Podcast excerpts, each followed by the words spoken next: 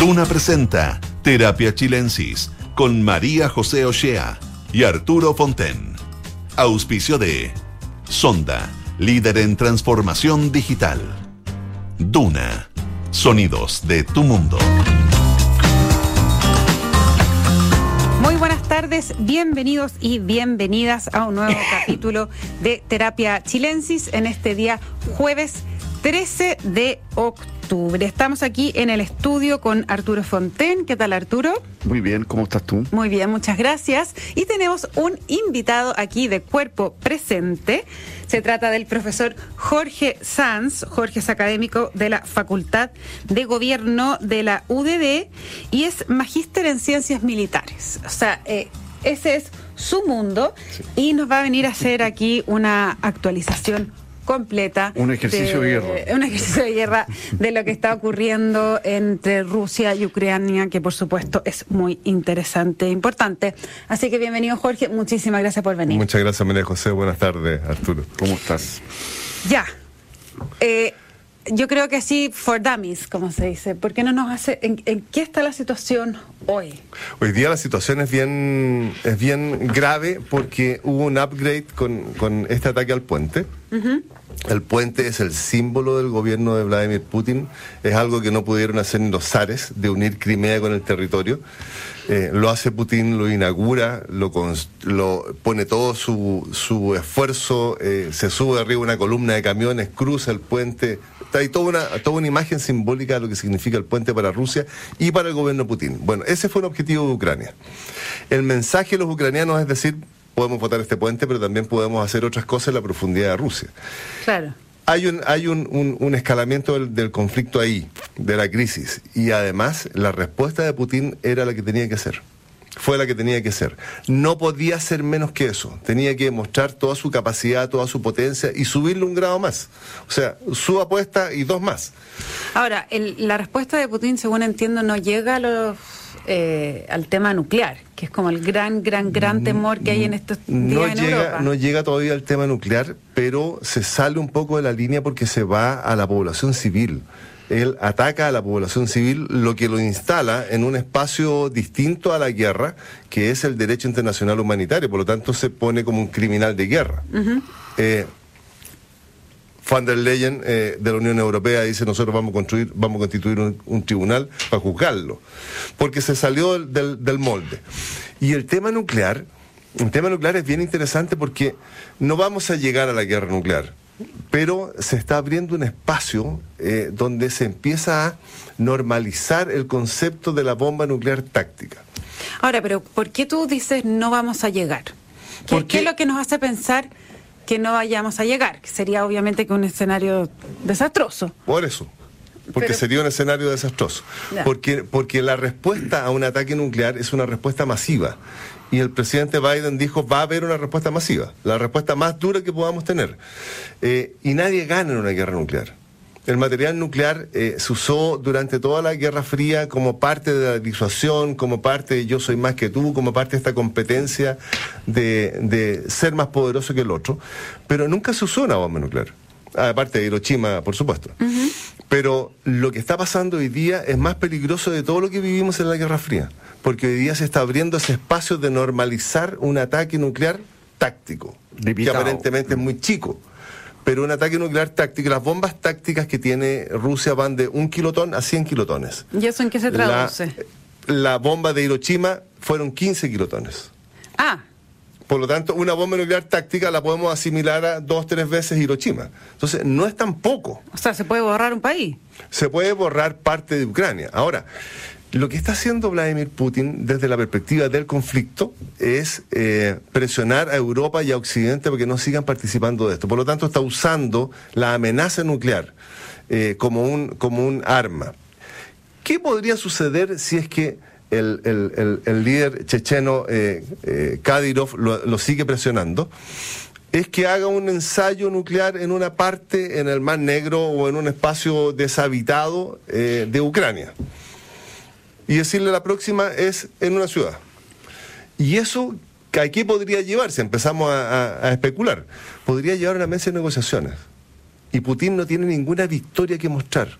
Pero en una mesa de negociaciones, con esa pistola puesta arriba de la mesa, lo que podría ofrecer es, ok, me quedo con lo ganado, y el resto es de Ucrania. Pero yo me quedo con lo ganado, ¿me quedo con qué? Con cuatro provincias que anexó. Eh, que, no se las que no se las reconoce nadie, que las tenía desde el principio, el reconocimiento de Crimea, pero los objetivos políticos reales que él fue a buscar no los tiene, no tiene ninguno, y no tiene con qué justificarse delante de su población civil que está con protestas, que llamó a reservistas, que se le arrancaron por, por, todos los bordes. Entonces, tiene un problema serio. el, líder, el líder checheno lo está chantajeando. Si usted no ocupa el material nuclear, nosotros nos vamos. Y si los chechenos se van, son los que están sosteniendo el frente de combate. Entonces, hay, muchos elementos que están en juego. Y la respuesta de Occidente a esa amenaza nuclear o al ataque nuclear, el que sea, grande, chico, el que sea, puede ser o nuclear, como lo ofreció Biden, pero yo creo que va a ser convencional si es que existe. Y un ataque convencional va a ser la destrucción del ejército ruso en Ucrania por OTAN y la destrucción de la flota del Mar Negro. Pero eso no es nuclear. Eso no es nuclear, es convencional. Mm. Y OTAN tiene las capacidades para hacerlo. O sea, de hecho, estaba acelerando esta tarde el apoyo a las defensas eh, antiaéreas de Ucrania. ¿Eso quiere decir que ya fue pasando más a la ofensiva?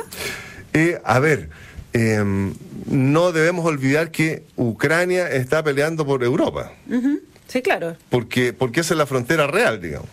Entonces lo que está haciendo Europa es, ya tiene el ejército de OTAN, lo tiene desplegado en la frontera eh, con Ucrania. Ahí están, y están en Polonia, están en los Bálticos, y está desplegado.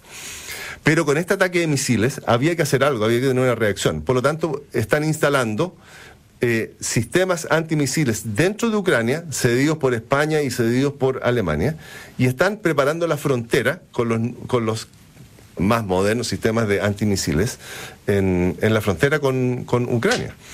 Están protegiendo eh, Europa. Un misil no, no se va a salir del, del, punto donde lo programaron. Eh, un cohete sí, pero un misil no. Un, misil tiene sistemas de estabilización, tiene sistemas de navegación, tiene reactores, tiene GPS, tiene un montón de cosas y tiene un... Los Tomahawk que van de un continente a otro tienen un, un rango de dispersión de un metro y medio. Entonces, es una precisión, brutal. Entonces, Yo con un dardo voy, más lejos, me equivoco cuatro metros. Claro, entonces es muy difícil que un misil se pase la frontera, pero las demostraciones de fuerza que está haciendo Vladimir Putin de pegarle a toda Ucrania con estos misiles a la población civil es una demostración de fuerza, es eso. Ahora, hay, hay, que sentar la crisis, perdón, dime.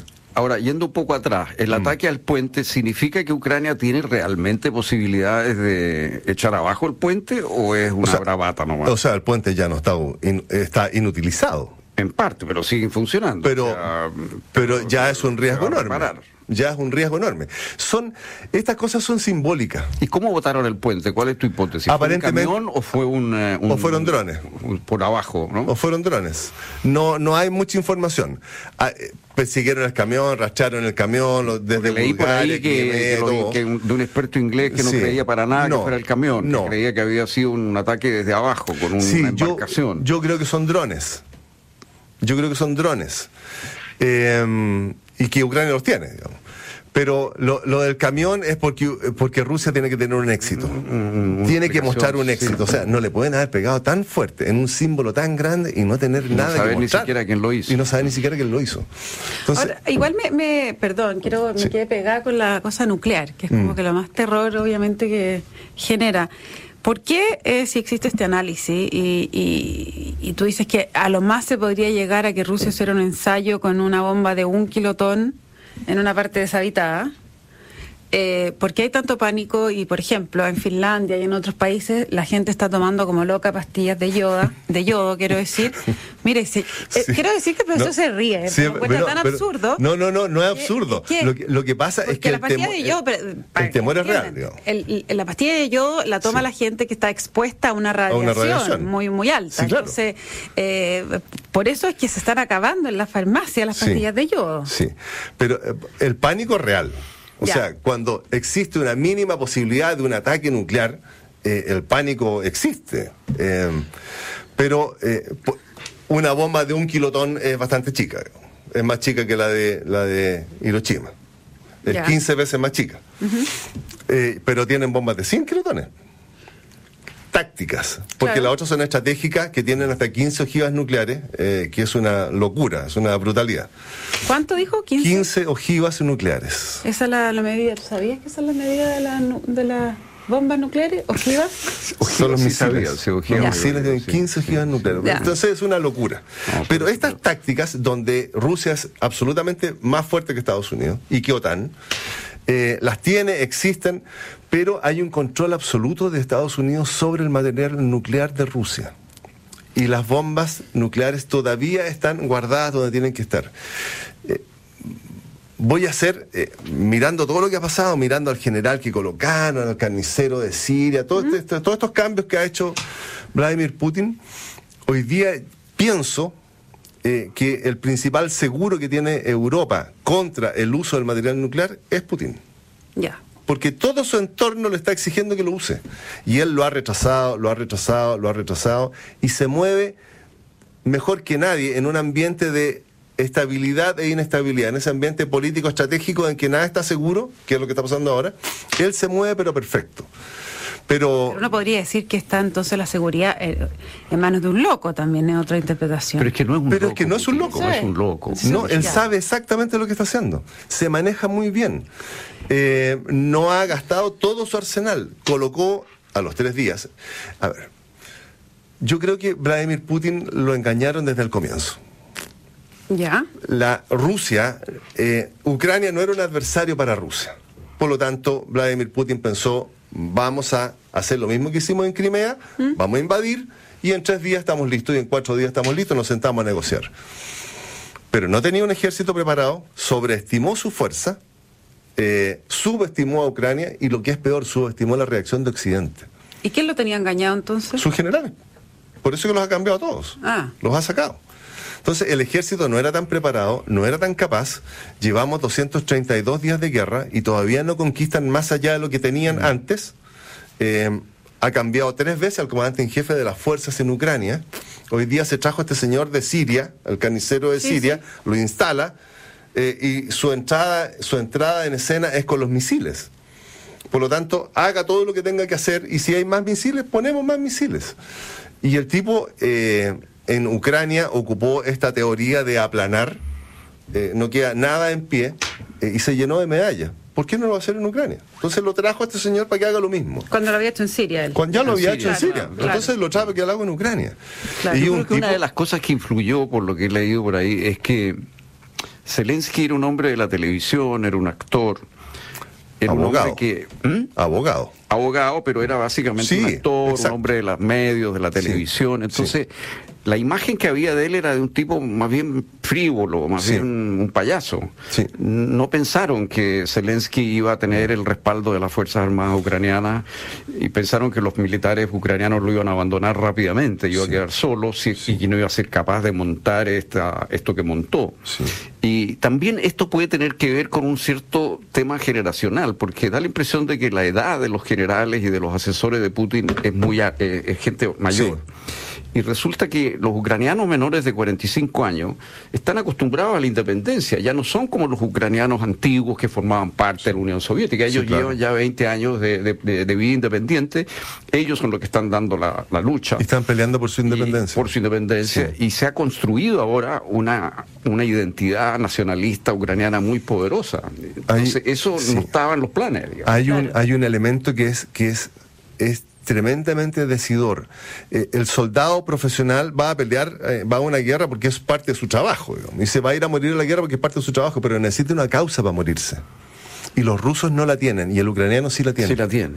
Claro. Está peleando con mucha fuerza. Y fueron muy inteligentes porque era imposible que con sus capacidades Ucrania fuera capaz de soportar el choque de los blindados rusos. Por lo tanto, los dejaron entrar. Hitler perdió la guerra ahí por las comunicaciones en Ucrania. Napoleón perdió por las comunicaciones en Ucrania. Y Putin está perdiendo por las comunicaciones en Ucrania, por el abastecimiento y el sostenimiento de la fuerza militar que entra. ¿Y por qué hay dificultades en Ucrania en ese sentido? Por las, por las estepas muy grandes, por el, el, tamaño es muy grande, por los ríos que cortan el territorio, tienes que prepararlo. O sea, tiene una dificultad geográfica. Tiene una dificultad geográfica feroz. Y todas las ofensivas fracasan. Y, y, hoy día, eh, en, en, esta ofensiva, hay una, hay una que es peor de todas. Eh, la Unión Soviética tenía preparado su territorio y el abastecimiento de sus fuerzas a partir de trenes. Bueno, los ucranianos cortaron las líneas del tren a la frontera. Por lo tanto, todo el abastecimiento de las fuerzas llegó hasta la frontera.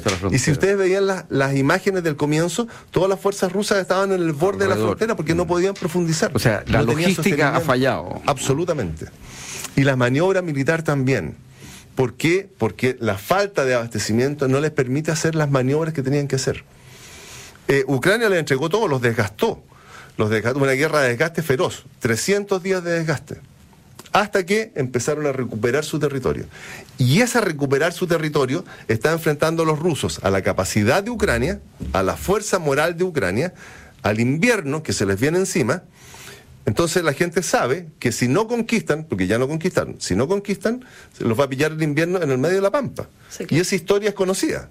Entonces los ucranianos están aprovechando su capacidad y los están moviendo hacia el este, recuperando los territorios que eh, el mismo Vladimir Putin declaró como propios. Eh, la situación de Vladimir Putin hoy día es tremendamente complicada. Su defensa, o la defensa histórica de Rusia era el invierno. Ahora, el invierno es el peor enemigo de los rusos en este minuto. Entonces lo están corriendo y lo están instalando contra el río. Ahora, él puede retener, en este momento él todavía tiene un corredor ahí. Sí, claro, por supuesto. Crimea, o sea, y esa será, supongo, su línea defensiva. Mi, mi apuesta es la amenaza nuclear tiene que ver con quedarse con lo que tiene, que sería un éxito. Esas cuatro provincias. si él se queda con ese corredor, eh, bueno. Ganó. Ganó, lo ganó. Siempre que lo gane en la mesa de negociaciones, que Zelensky no se lo permite. Zelensky le dice, no, vamos a pelear en el campo de batalla. Porque él da va con toda la fuerza. Y ahí... Tú aquí David Reeves, que había estado en el frente, que venía justamente de Ucrania del frente como corresponsal de guerra, y decía que en Inglaterra se están entrenando eh, permanentemente, en no sé, seis, ocho, nueve meses, no sé cuánto demora el entrenamiento, 10.000 jóvenes ucranianos que entrena el ejército inglés. En el más alto nivel que tiene la OTAN. O sea que el soldado ucraniano está extraordinariamente bien entrenado. Tú tienes está, esa misma información. Está muy bien entrenado. El problema, del, el problema de Ucrania es que no tiene una fuerza de reserva que pueda sostener el esfuerzo de la guerra durante mucho tiempo porque son matar, porque se, los pueden matar. o sea, porque, también las sacaban. Exacto, porque se sacaban la persona. Eh, el material se lo, lo va a entregar OTAN. El G7 dijo los vamos a sostener todo el tiempo que sea posible y OTAN le está entregando mucho material. Pero las personas que van a operar ese material son las que empiezan a flaquear porque no están. Hay un montón de voluntarios. Europeos han ido por, por camionada, americanos también. Eh, no son parte de la OTAN porque OTAN no puede decir estoy poniendo soldados dentro. Pero han entrado a pelear por Ucrania. Eh, lo que no pasa con Rusia es que van arrancando. Pero esa gente que va a ir a pelear... Eh, también puede ser parte de las bajas. Y el problema más grave de Ucrania es que tiene que ganar muy rápidamente lo que y lo que está haciendo, digamos, está mm. recuperando muy rápidamente los territorios, porque la llegada del invierno son tres meses, donde no hay operaciones militares en tierra, va a haber misiles. Entonces, están preparando el territorio con, con las barreras antimisiles. Claro. Pero operaciones militares en suelo no van a haber. Oye, ¿y qué está pasando con el mar? Porque entre tanto a nosotros nos interesa mucho el mar, porque necesitamos que, que caiga el precio del trigo, etcétera. El, el, mar, Ucrania lo entregó. No tenía ninguna posibilidad de competir con la flota del Mar Negro. Ninguna. Entregó el mar de repente le pegó a, le pegó a, Crimea, a Sebastopol, hizo algunas cositas ahí, le, echó abajo un par de barcos para decir estamos vivos todavía. Pero lo entregó. Lo interesante es que el grano está saliendo. Va a seguir saliendo. Y ahora hay una conversación muy importante entre Erdogan y Putin de establecer un, un gasífero al otro lado, en Turquía, que abastezca a Europa. Entonces, si yo empiezo a juntar los puntos, la amenaza nuclear, el hacerme el simpático con el invierno europeo, eh, voy a empezar a frenar, voy a empezar a juntar agua a mi molino y voy a empezar a frenar este impulso europeo de seguir pegándole a Rusia y seguir castigándola.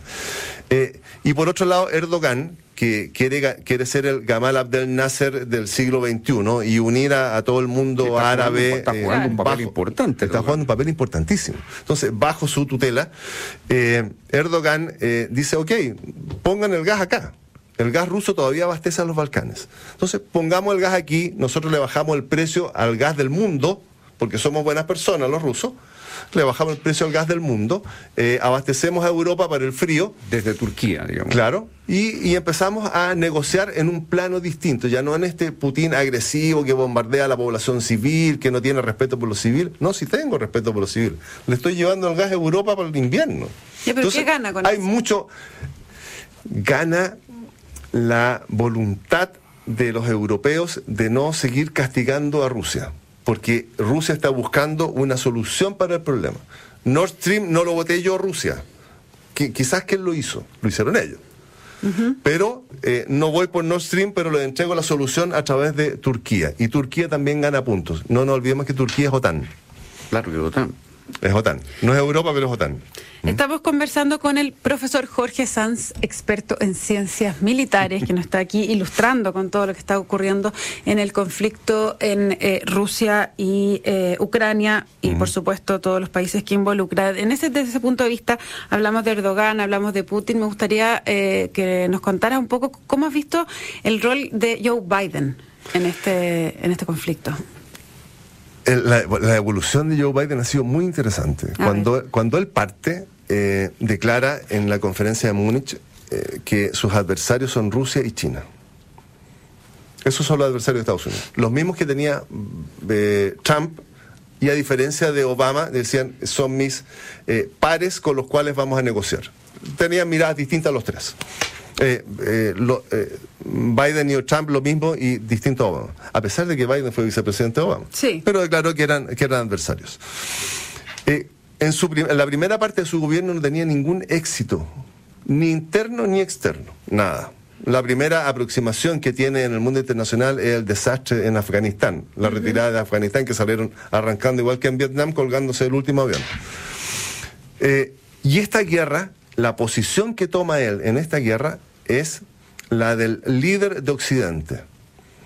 Y él es el que impulsa a la OTAN, y es el, el que impulsa a Europa a los castigos, porque él es el primero que empieza a castigar a Rusia. No trata de negociar, no negocia con Xi Jinping, no negocia con nadie y empieza con los castigos inmediatamente.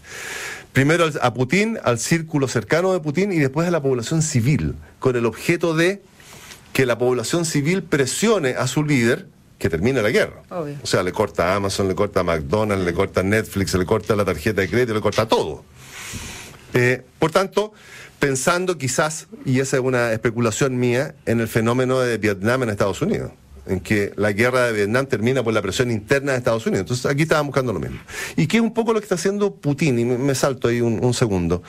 Putin, el bombardeo que hace con los misiles eh, se lo carga a Zelensky, a la, a, la negativa de Zelensky de irse. Por lo tanto, él tiene la culpa de que nosotros eh, hayamos estado obligados a bombardear.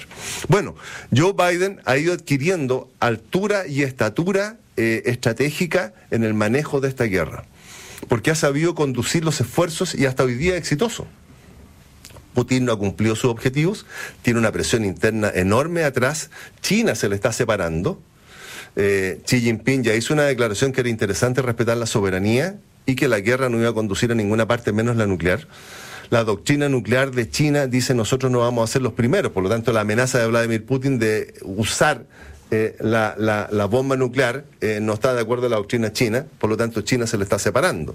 Entonces, el juego estratégico que ha hecho Biden es muy interesante. Está tensionando las relaciones en el Indo-Pacífico. Por lo tanto, China no está mirando a Rusia, sino que está mirando el Indo-Pacífico. Todo se mueve. Todo el mundo se mueve. Y, o sea, una vez más, Estados, Corea Unidos, del Norte. Estados Unidos lleva la delantera en... En la visión estratégica, en la... En la Nada cambia. Nada cambia. No, en la iniciativa estratégica. Y en la tecnología. ¿eh? En la tecnología, militar. Eh, y en las capacidades. Sí. Estados Unidos es el 25% del mundo en términos PIB y en términos militares. el otro 25% de Europa. Entonces, ahí entre estos dos aliados feroces tenemos el 50% del mundo. Claro. Entonces, China es, sí, está creciendo, es enorme, pero las modernizaciones de Deng no han terminado, la defensa no ha terminado. Por eso es que China sabe que no puede pelear con Estados Unidos hoy día, porque no tiene la capacidad todavía. Es el 16% China y Rusia es el 6%. Entonces, esas magnitudes son, enormes. Las proporciones. ¿Se refiere a poder militar? Sí, y, al PIB. Ah, Fíjate que poder económico, el presidente Trump, un, un detalle, el presidente Trump eh, cuando asume como presidente, eh, aumenta en un 10% el presupuesto de las Fuerzas Armadas porque les dice ustedes tienen que aprender a ganar guerras. Y les aumenta un 10% el presupuesto. Ese 10% es equivalente al 100% del presupuesto de defensa de Rusia. Mira qué buen Esa es la magnitud de lo que estamos viendo. Entonces, por eso que Biden manda y manda y manda y manda y no Porque no se le va a acabar nunca. Porque no se le va a acabar. Increíble. Jorge Sanz, muchísimas gracias por haber venido esta tarde a Terapia Chilensis a eh, contarnos cómo ves este conflicto y ilustrarnos con lo que está pasando. Encantado y a disposición. Una, frase al terminar. Este, este fue una predicción de Adam Smith. Sí. Adam Smith predice que las guerras, dice que las guerras del pasado muchas veces las ganaban los países bárbaros porque eran más feroces y más numerosos, pero que las guerras del futuro las iban a ganar los países ricos que iban a tener la tecnología. Claro. Mira. Siglo XVIII. Y ya lo adelantaba. Arturo, muchas gracias también por esta conversación. Les cuento que la transformación digital de tu negocio nunca estuvo en mejores manos. En Sonda trabajan para que disfrutes tu vida, innovando y desarrollando soluciones tecnológicas que mejoran y agilizan tus operaciones. Conócelos hoy, Sonda Make It Easy. No se vayan de Radio Duna, porque a continuación, información privilegiada al cierre y luego sintonía crónica Epitafios junto a Bárbara Espejo y Rodrigo Santa María. Y proceso constituyente sigue adelante. Reconstitución con Paula Escobar a las 9 y que hoy conversará con el abogado experto Domingo Lovera. Muchísimas gracias por haber estado aquí y a todos ustedes por escucharnos y nos encontramos mañana a las 8 con más Terapia Chilensis. Muy buenas noches.